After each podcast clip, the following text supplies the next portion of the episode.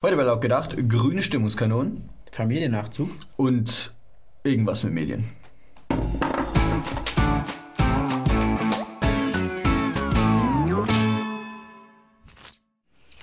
Unser Zusammenleben muss täglich neu verhandelt werden. So steht es in einem Strategiepapier der Bundesregierung. Und dass das nicht nur eine weitere inhaltsleere Parole ist, kann man tagtäglich auf den Straßen dieses Landes erleben.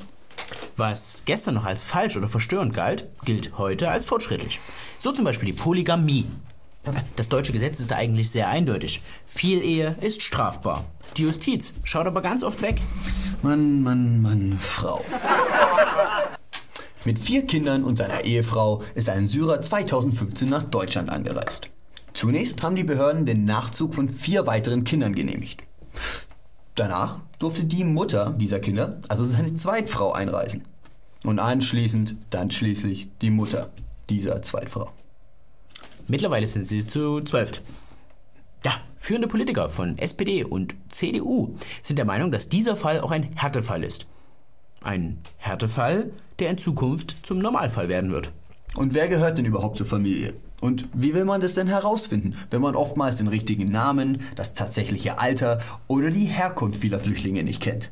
Weil Papiere schlichtweg einfach nicht vorhanden sind oftmals. Während bei den Koalitionsverhandlungen immer noch so getan wird, als stünde der Familiennachzug noch im Raum, macht das Auswärtige Amt schon Nägel mit Köpfen. Ab Mitte März soll hier mit dem Familiennachzug ganz normal wieder weitergemacht werden. Obwohl die Mehrheit der deutschen Bevölkerung sich gegen diesen Familiennachzug ausspricht. Aber ganz im Ernst, wen interessiert schon, was die Deutschen wollen? In Hannover kamen die Delegierten von Bündnis 90 Die Grünen zusammen.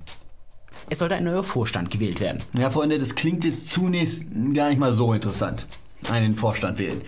Ich meine, hey, wie langweilig ist das denn? Ja, aber wer die Grünen kennt, äh, der weiß, dass das ganz schöne Stimmungskanonen sind. Und da kann so eine langweilige Vorstandswahl auch zu einem schillernden Erlebnis werden.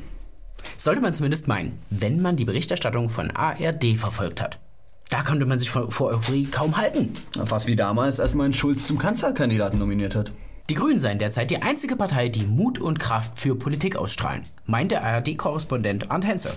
Ja, also wenn man sich hier die Bilder vom Parteitag so anschaut, eine absolut nachvollziehbare Meinung. Wenn man sowas hier sieht.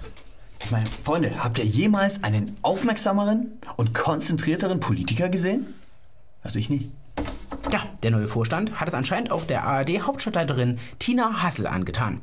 Sie zeigt sich absolut begeistert. Aber immerhin, der erste Vorstand seit Bestehen der Grünen, wo beide Kandidaten einen Berufsschulabschluss haben. Also wenn das kein Applaus wert ist. Schon interessant, wie eine Partei, die weniger als 9% der Wählerstimmen geholt hat, jetzt für so eine Aufbruchstimmung sorgen kann. Ja, das ist wieder Wirtschaftsaufschwung. Der kommt nämlich auch nicht bei den kleinen Leuten an. Und so ist es nun mal bei den Grünen. Die leben in ihrer eigenen Welt. Und in dieser Welt leben ziemlich viele Journalisten. Unter den Medienschaffenden sind die Grünen die beliebteste Partei. Ja, kaum verwunderlich, dass die Öffentlich-Rechtlichen sozusagen direkt den Job der grünen Pressestelle mit übernehmen. Als Jubelperser fungieren und alles über den grünen Klee loben.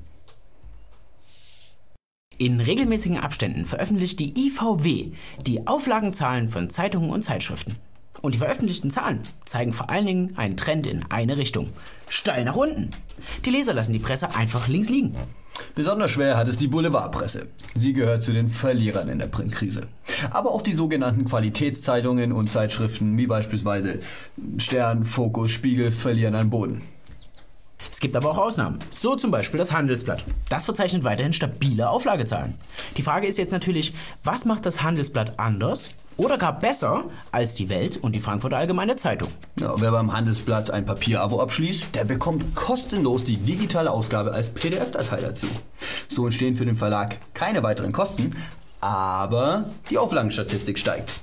Ja, weil nämlich sowohl die Papierausgabe als auch die digitale Ausgabe gezählt werden. Ja, aber gut, dadurch kommt natürlich kein zusätzlicher Leser hinzu. Und der eine Leser liest die Zeitung deshalb auch keine zweimal. Ja, die Auflagensteigerung ist also weitestgehend fiktiv.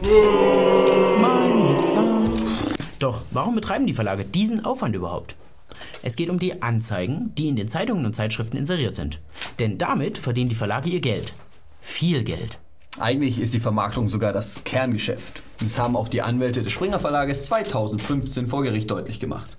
Zitat: Das Kerngeschäft ist die Vermarktung von Werbung. Journalistische Inhalte sind das Vehikel, um die Aufmerksamkeit des Publikums für die werblichen Inhalte zu erreichen. Ohne Leser sinken die Werbeeinnahmen.